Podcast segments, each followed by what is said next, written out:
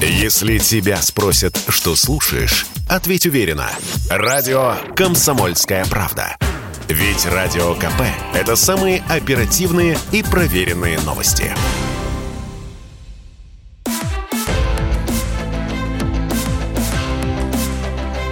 Исторические хроники с Николаем Сванидзе на Радио КП.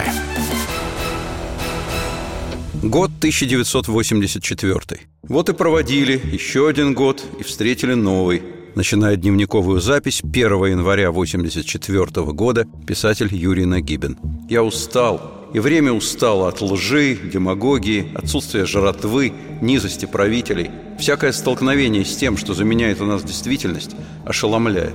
Представить себе всю степень коррупции, взяточничества, трусости, перестраховки, забвения всяких приличий невозможно. В феврале 1984 года главного режиссера и основателя, создателя знаменитого театра на Таганке Юрия Петровича Любимого решают выгнать из партии. Указание спущено из горкома партбюро театра. Партбюро собирается утром 9 февраля 1984 года. Самого любимого нет. Его настоятельно попросили поехать поработать за границу еще в 83-м. Любимов. Я очутился с маленьким ребенком, с женой, в летней одежде. Наступала уже осень. Совершенно неожиданно же. Они меня послали в командировку, но это у них отработано было.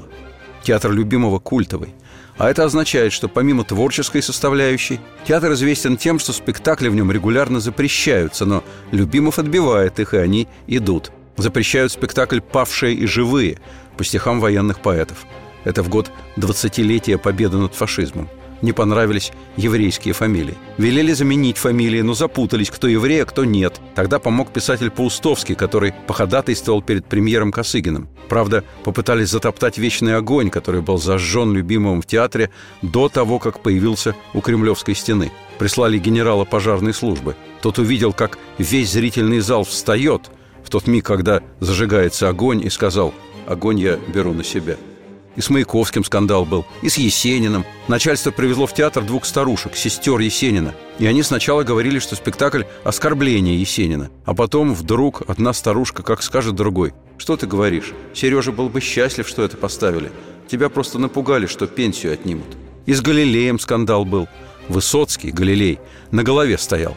Принимающие спектакль закричали «Немедленно это убрать! Такой великий ученый на голове стоит!» Любимов ответил «Только что в Москве был Джавахарлал Неру. Его так принимали. А вы знаете, он каждое утро полчаса на голове стоит. Это освежает мозги». Они ответили «Если так, то оставим». Потом был скандал со спектаклем «Живой» по повести Можаева. Запретили. Правда, Любимов всегда приглашал зрителей на прогоны и генеральные репетиции. Поэтому многие запрещенные видели, и впечатления широко разлетались. Министерство культуры вынуждено было сплотить ряды с Министерством сельского хозяйства. Потому что сюжет спектакля разворачивается в деревне. Привели на просмотр сельскохозяйственную номенклатуру, чтобы они вроде как от земли заклеймили спектакль.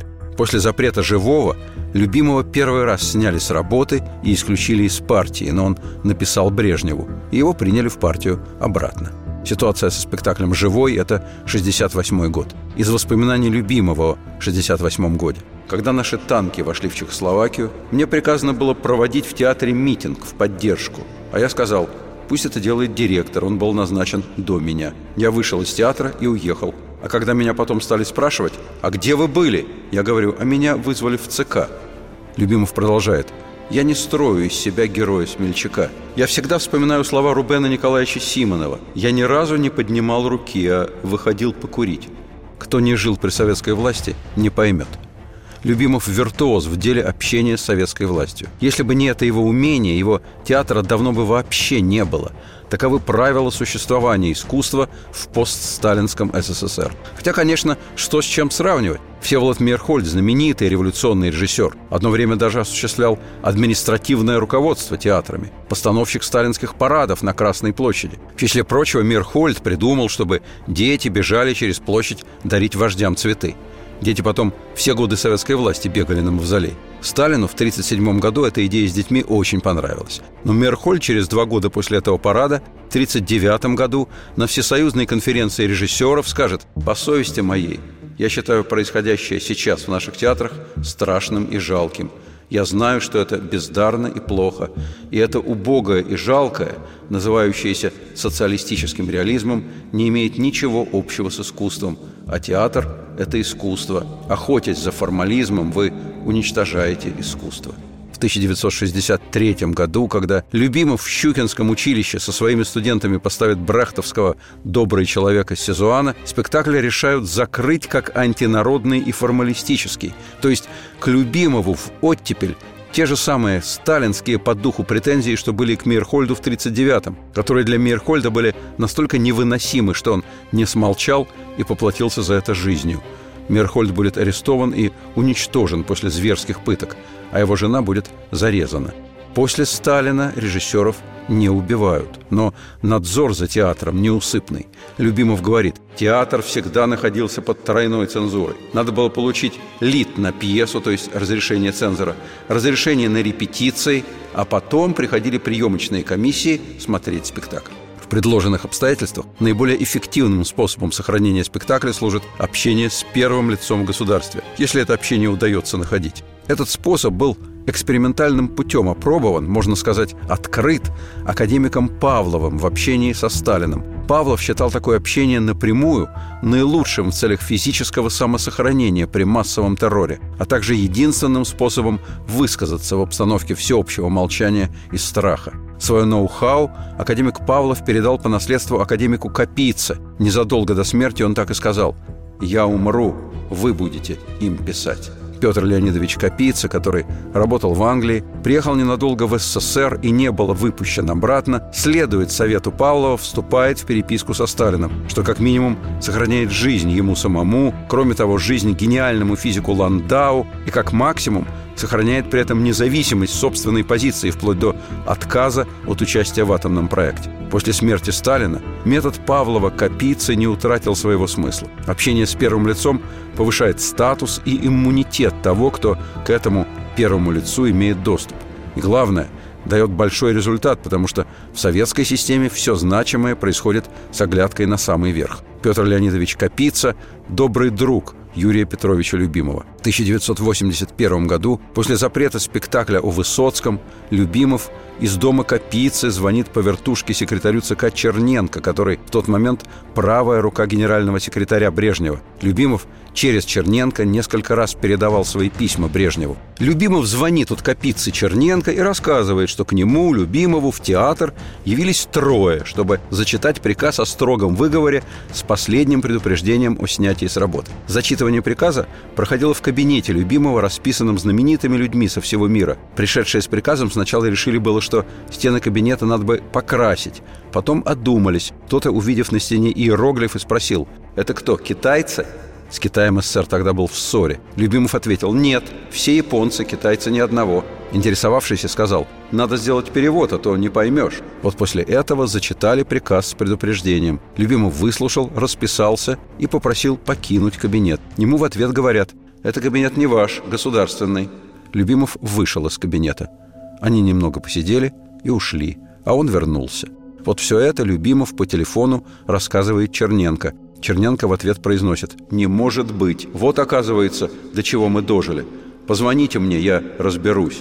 Сам Черненко, как неудивительно, бывал в театре на Таганке, в частности, на «Мастере и Маргарите». Это нормальная советская практика. В неблагонадежный театр любимого ломится вся номенклатура с женами, детьми, дальними родственниками. Особенно, когда съезды, сессии. Из 620 билетов в кассу попадало 180. Остальные билеты шли в Совмин, в ЦК, в КГБ, в МК, в райкомы. При этом на официальном уровне, вспоминает Любимов, считается, что в театр ходят фрондирующая молодежь и евреи. Чиновники любят задавать любимому вопрос «Какой контингент к вам ходит?» Он им отвечает вы сами забираете большую часть билетов. Куда вас отнести?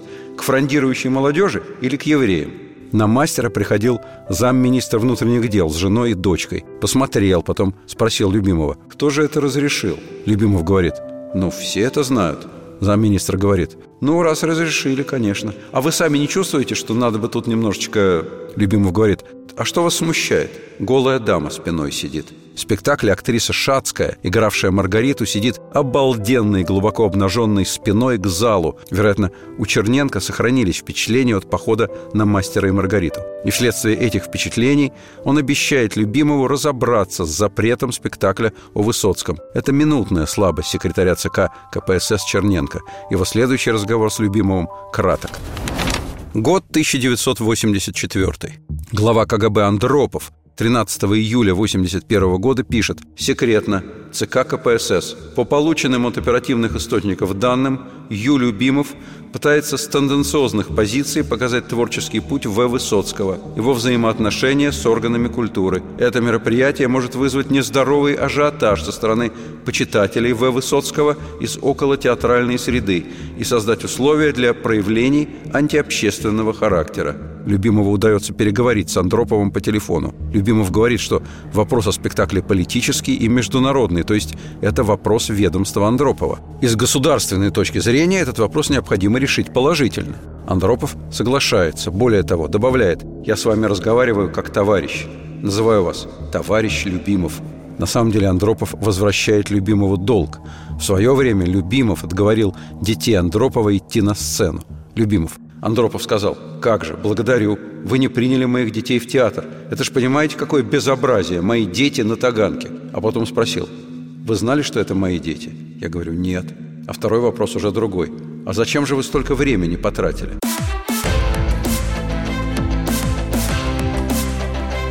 Исторические хроники с Николаем Сванидзе на радио КП. Андропов любимому долг вернул. Спектакль о Высоцком 25 июля 1981 года разрешают, а потом опять запрещают. Потом запрещают Бориса Годунова. Любимов закончил репетировать его осенью 82-го. Но тут к Борису Годунову примешивается Брежнев, в том смысле, что Брежнев умирает, а на смену ему в Кремль приходит Андропов, что придает спектаклю неожиданный оттенок. Представители Министерства культуры приходят принимать Бориса Годунова. Слышат со сцены. Вчерашний раб, татарин, зять малюты, зять палача и сам в душе палач возьмет венец и бармы Мономаха. Слышат Пушкина, сами проецируют на Андроповой, сами от этого приходят в ужас. Любимов, что, я что-то придумал так, чтобы это ассоциировалось с переменами политиков? Это даже я не мог вообразить. От сценических костюмов тоже страшно. Федор, сын Бориса, в джинсах и свитере. Странно, потому что о современнивании разговор вроде как о сегодняшнем дне. А Гришка Отрепьев, самозванец, в бушлате, а под ним тельняшка. Ужас! Люди из министерства шепотом любимому. Вы что, не знали, что Андропов был матросом? Вы что, биографию вождя не читаете? Любимов им. Да что вы все на свой счет принимаете? Они говорят, и не надо, чтобы дирижер дирижировал хором. Все сразу поймут, что народ все время пляшет под палочку. Любимов. Им чудились всюду какие-то ассоциации. Но действительно, когда все только делается принудительно и даются директивы, ну как можно в искусстве давать директивы? Ну как вы можете давать Рафаэлю директиву, как нужно писать картину? Ну это же белиберда полная. Так что я это в старости тоже понять не могу. В общем, все надо переделать. И тогда спектакль может быть допущен к эксплуатации. Любимов в интервью потом скажет, мы подписали протокол, и я его выполнил, но это ничего не значит. Да нет законов в этой стране. Это система, которую нельзя объяснить никому. Что хотят, то и делают. Вот и все. Любимов продолжает. Причем они ждали, пока я заканчивал работу и закрывали спектакль. При этом еще говорили, что он мало работает, он не выпускает новых спектаклей – они и раньше говорили. Если хотите, делайте мать Горького. А не хотите, можете вообще ничего не делать. Потом меня попросили отбыть в Англию и поставить спектакль там. Любимов едет в Лондон ставить Достоевского. «Преступление и наказание» в театре «Лирик Хаммерсмит». Любимов напишет «Меня всегда поражало, что в мире знают Достоевского. Я его очень люблю. Когда меня выгнали из страны, я начал скитаться, Достоевский помог мне выживать. У меня покупали постановки Достоевского и я мог кормить семью. За день до премьеры «Преступления и наказания» Любимов дает интервью газете «Таймс». Первый вопрос. «Вы верующий?» «Да». «Вы член партии?» «Да». Дальше Любимов говорит. «Мне 65 лет. У меня нет времени дожидаться, пока правительственные чиновники начнут понимать культуру, достойную моей родины. Я не верю, что те, кто контролирует театр, могут измениться. Сегодняшние условия делают мою работу невозможной. Я предложил свою отставку, написал об этом Андропову. Никакого ответа. Интервью вызывает скандал. Переводчиком во время интервью выступает Джон Робертс, известный русист и председатель Ассоциации Великобритания СССР. Он на одну ночь свозит любимого на тайную встречу с Ростроповичем и Вишневской в Олдборо на побережье. Вскоре после этого премьера «Преступление и наказание», за которую Любимов получит престижную театральную премию влиятельной лондонской газеты «Ивнинг Стандарт» как лучший режиссер 1983 года. После блестящей премьеры к Любимову подходит сотрудник советского посольства, предлагает встречу в посольстве. Любимов отказывается, опасаясь ареста. Сотрудник посольства впоследствии скаламбурит, имея в виду спектакль «Преступление и наказание». Любимов совершил преступление, и наказание последует ему от нас не уйти. В Москве одни говорят, чего он там боится, пусть едет. Другие советуют подождать и не ехать.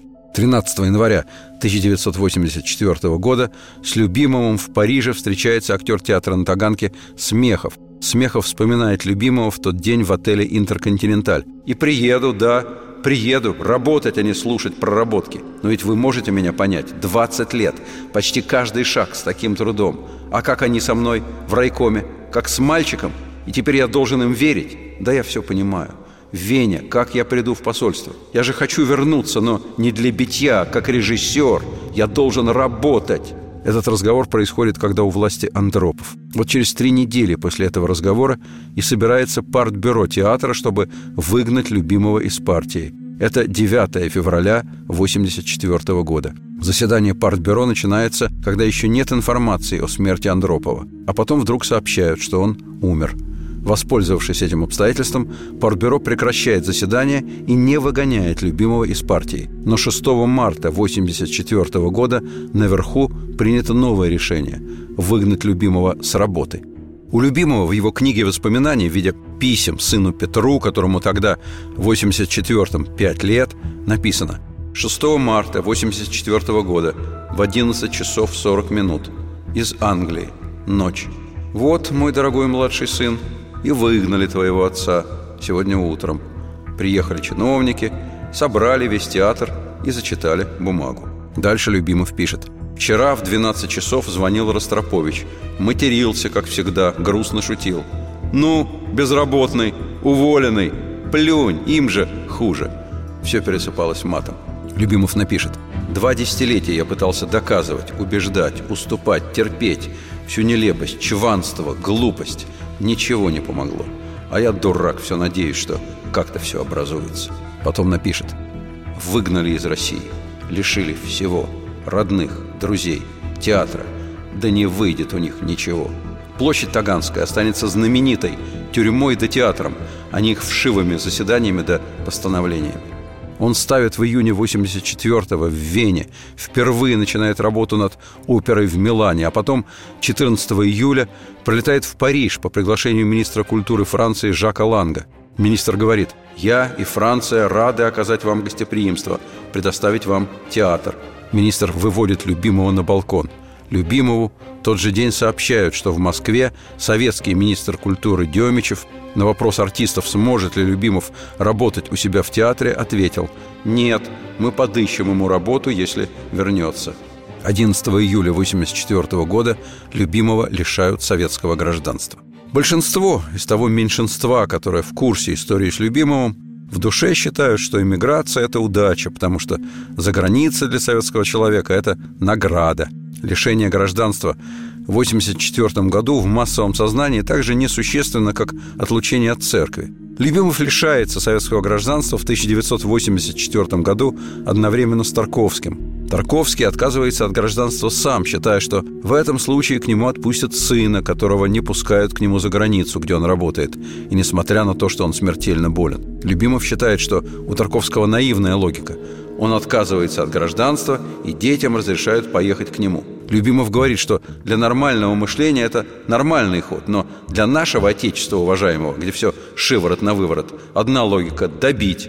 Потом напишет. На Западе Тарковский сделал бы картин 20, а у нас с трудом сделал 4. По себе знаю, что на спектакль тратишь гораздо меньше времени, чем на бесконечные сдачи.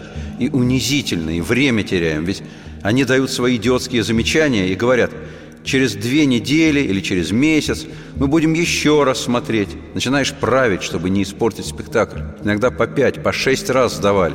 Ведь эти все безобразия и вынудили уехать Андрея Тарковского. Любимов будет у Тарковского в его квартире в Париже в день, когда он получит премию за жертвоприношение и когда он уже умирает – Любимов и Тарковский и раньше разговаривали о том, почему таковы их отношения с властью. Тарковский говорил, «С вами понятно, вы с ними дрались, что-то доказывали, но я же никогда с ними не спорил, они просто не давали работать. Очень трудно я пробивал свои сценарии, я очень мало сделал. Это меня взорвало, и я решил, что я не буду больше там работать». Любимов отвечает Тарковскому, «Андрей, я так же, как и вы, старался заниматься искусством. Вы думаете, что я специально создавал политический театр? Я просто выламывался из их представлений, что такое соцреализм. Я пытался заниматься искусством, а вы знаете, как у нас люди к ним относятся, которые что-то хотят по-своему делать. Я насмотрелся за свою жизнь всего, так что особенно напугать они меня не могли, потому что я видел всякие вещи такие, что другому не пожелаю.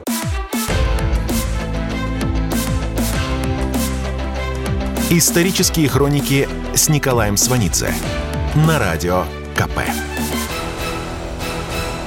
Год 1984.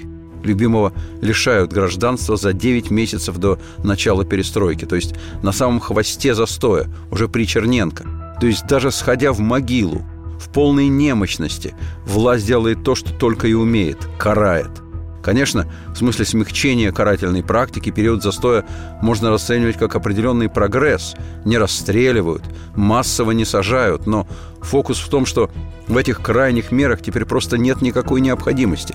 Массовый террор – признак юности тоталитаризма, когда тот еще только становится на ноги. Тогда, при Сталине, некоторым даже наивно казалось, что исчезнет диктатор и все вернется в нормальное состояние. Но они ошибались. Тотальный террор сделал свое дело на десятилетия вперед.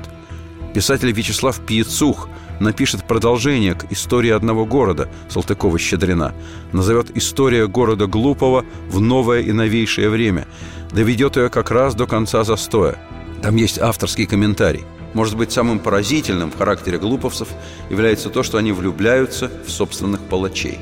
Так вот, в зрелом состоянии тоталитарная власть не нуждается в массовых репрессиях. Застой – это как раз тоталитарная зрелость. Зрелость режима, когда понятны правила игры. Основная масса населения занята постоянным добыванием продуктов, одежды, лекарств. Они не в счет. Открытых диссидентов, инакомыслящих единицы. Основная масса интеллигенции привычно живет в условиях двоемыслия, то есть знает, что вокруг плохо, смешно, лживо, воровато, но все следуют внешним принятым правилам поведения. Правда, при всем при этом именно это время, последнее, когда статистически значимое число людей занято самостоятельной, бескорыстной умственной работой. Они читают, перечитывают классику, свою и западную, читают фантастику, читают в бледных слепых ксерокопиях там издат. Опубликованное на Западе интересует не политически, это желание раздвинуть рамки в заданных условиях. Обильное чтение выполняет социальную функцию. Оно дает пищу для общения с близкими друзьями, определяет круг этих друзей. По обрывкам цитат, по словам в проброс чувствуешь своих. Режим застоя с барского плеча позволяет частным лицам этим заниматься. Впоследствии, как выяснится, этот интеллектуальный багаж не будет иметь принципиального значения. Публичным людям, профессионально связанным с культурой, и в финале застоя несопоставимо сложнее – Власть предлагает им жесткий выбор из двух вариантов. Либо вы придворные, служите и поступаете так, как мы вас просим, либо вы аутсайдеры, и тогда извините. Третьего не дано. Любимов 20 лет публичен, 20 лет успешен. Настолько, что известный диссидент, писатель Александр Зиновьев в своей книге «Зияющие высоты» заподозрит его в связи с КГБ. Любимов. Он же считал, что это театр, организованный на Лубянке – у него там написано в таком фривольном стиле «Кто мы? Организованный Лубянкой театр». Но это он ошибся. Потом мы встречались. Он говорит «Ну это так, роман писал». Любимого 20 лет терпят и даже, похоже, считают необходимым его присутствие. В номенклатурных кругах это сохранилось до сих пор. Любимов, сейчас комедийно меня встречают по старой памяти фразой комедийной. Как же, как же, Юрий Петрович, глоток свободы. Садитесь. Садитесь. У меня другие ассоциации. Так вот, его 20 лет терпели, а потом выгнали из страны. Втихую так выгнали, как нефиг делать. Лондон, 19 августа 1984 года. Он ставит тогда «Бесов» Достоевского в театре Альмейда. Пишет «Все снятся мне странные сны. Чаще всего моя таганка. Я прихожу, все боюсь, что выгонят. Спросят, зачем пришел. Потом вдруг снится, что надо бежать на аплодисменты, а я ботинки не могу найти». 23 сентября 1984 года из Англии сыну. Пишу, а из окна доносится органная музыка Баха. Выгнали, Петр, твоего папу на старости лет, советские проходимцы. Сколько раз мой отец, твой дед, говорил, Юрий, бойся этих мерзавцев, иначе как бандитами их не называл. А мы с братом отцу заявляли, вы отсталый тип и не понимаете всего величия их замыслов. Любимов, Видимо, папа верил, что многие верили, что это не может долго продолжаться. Весь этот абсурд, который продолжался 75 лет и принес миллионы жертв помимо немцев. Система перещеголяла даже фашистскую Германию. Сама система больше убила своих сынов. Вот трагедия шекспировского плана, греческих великих трагедий. Еще долго нам приходить в себя. Прийти в себя нужен не меньший срок, чем разрушали понятия все. Их же разрушали и привели общество к такому состоянию. Люди где-то все-таки, слава богу, отвергли тот режим, но голосование иногда дают, или цифры врут, что 58% голосуют за товарища Сталина. Но я не верю. Эти цифры кажутся мне ложные и лживые. А если это так, то это просто катастрофа. Папа был богатый, его брали в тюрьму, чтобы деньги отбирать, а не за политику. Маму взяли, чтобы деньги давали, и даже тетю взяли, а мы остались втроем – даже заседали и рассуждали, кто поедет в Рыбинск, куда отправили мать, мою маму. Она была учительницей. И я говорил брату старшему, тебе не надо ехать. Они тебя возьмут, могут взять. А я маленький, поеду я. Мы еще успели собрать что-то. Сухарину, сахарку, как всегда с сыльным. Уже знали, что надо что-то там собрать. Сало где-то кусочек купить. Для этого надо что-то продать. Насобирали, конечно. Были хорошие книги, были вещи. Ну, как всегда это делается, Господи. И опять сыну из Англии, о России. Деда моего, 86 лет, выбросили на снег из его дома в деревне. Он сам все своими руками делал. Дом поставил, сад развел. У него все было. Свой мед, свой хлеб бабка испечет. Намажет и маслом своим, и медом, и скажет «иди, бегай». Дед у меня замечательный. Крепостной мужик, которого помещик выучил грамоте. Видимо, заметил, что мальчик смышленый. Поэтому он писал письма, был старостой в храме, старовер. Они люди суровые, поэтому он мог сказать сыну. Тот говорит, можно мне сказать? Помолчи, Петр. Хотя Петр был богаче, раз может в сто, чем папа. Но сын молча умолкал и ждал, когда дед скажет «поговори». Его, когда начались эти раскулачивания, ему заявили, что он кулак. Пришли и бросили его в 86 лет в снег с бабкой вместе. Потом они какие-то узелки собрали – а уж денег им на дорогу в Москву к сыну собрали вот они, односельчане. А я его встречал на Ярославском вокзале. Сколько мне было лет? Ну, лет девять, может быть. Осенью 84-го Любимов начинает работу в театре в пригороде Парижа Бобиньи – но там коммунисты устраивают демонстрации, расклеивают листовки. Зачем нам изменник Родины, который будет получать как пять рабочих? И сотрудники театра говорят, зачем нам русский, который покинул свою родину? И потом должна быть солидарность между коммунистическими партиями. Из Советского Союза на них к тому же сжали. Так ничего и не получилось. Париже вспоминает, как однажды сильно сидели здесь с Высоцким и Мариной Влади и долго разговаривали. И Марина Влади сказала, «Господи, о чем вы говорите? Какие вы несчастные! Вы все время должны о них говорить!» О них это о тех, кто у власти. Еще любимый вспоминает, как хороший советский драматург Рощин приехал в Париж и с кем-то пошел в бордель. Там шел стриптиз. На них окружающие стали шикать, что они мешают. Рощин любимого рассказывает – ты знаешь, о чем мы говорили? Мы говорили о Польше, о политической борьбе там, о вмешательстве СССР в польские дела. Об этом в борделе. Вы представляете, как же нас всех довели? В лишении советского гражданства, то есть о лишении права возвращения на родину, любимого сообщают по телефону, как о пустяке. Говорят, чтобы сдал паспорт. Любимов отказался. Он сказал, оставлю, как сувенир, а через год-два посмотрим. Работник советского консульства в 1984 году не мог знать, что все изменится очень быстро. Любимов ошибется совсем немного. Не год-два, пять лет. Гражданство ему вернут в 89-м, и он сам вернется. Любимов, нам предложены новые условия жизни, но хотя бы формально. А мы все хотим жить в условиях социалистических. Не работаем должным образом, как требует капиталистическая система. Мы работаем как в колхозе или в совхозе. Вот предлагаются новые условия жизни. Прежде всего, подойдите к зеркалу и посмотрите на себя – Годы лишения гражданства дали ему совершенно новый опыт, в смысле опыт работы не при советской власти. Советская власть умерла очень скоро после его возвращения, а он, Любимов, остался в жизни, где никто из молодых толком не знает ни как работают в большом мире, ни как это было устроено долгие десятилетия в нашей отдельной жизни – а у него самого с его невероятно большой жизнью слишком много опыта и впечатлений от Ковент-Гардена и Ля Скала до ансамбля НКВД, созданного Лаврентием Берия.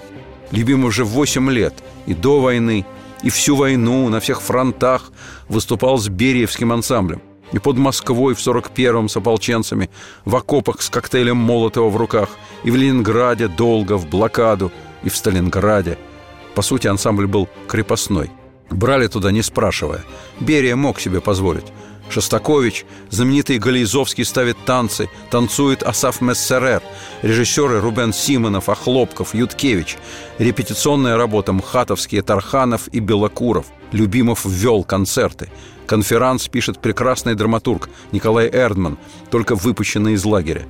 Этот ансамбль будет выступать на станции метро Маяковская 7 ноября 1941 года перед Сталиным – Спустя 70 лет 95-летний Юрий Петрович Любимов по принципиальным соображениям ушел из созданного им театра. Ставил на сцене Вахтанговского и в Большом. Свободный художник был востребован. Продолжение следует.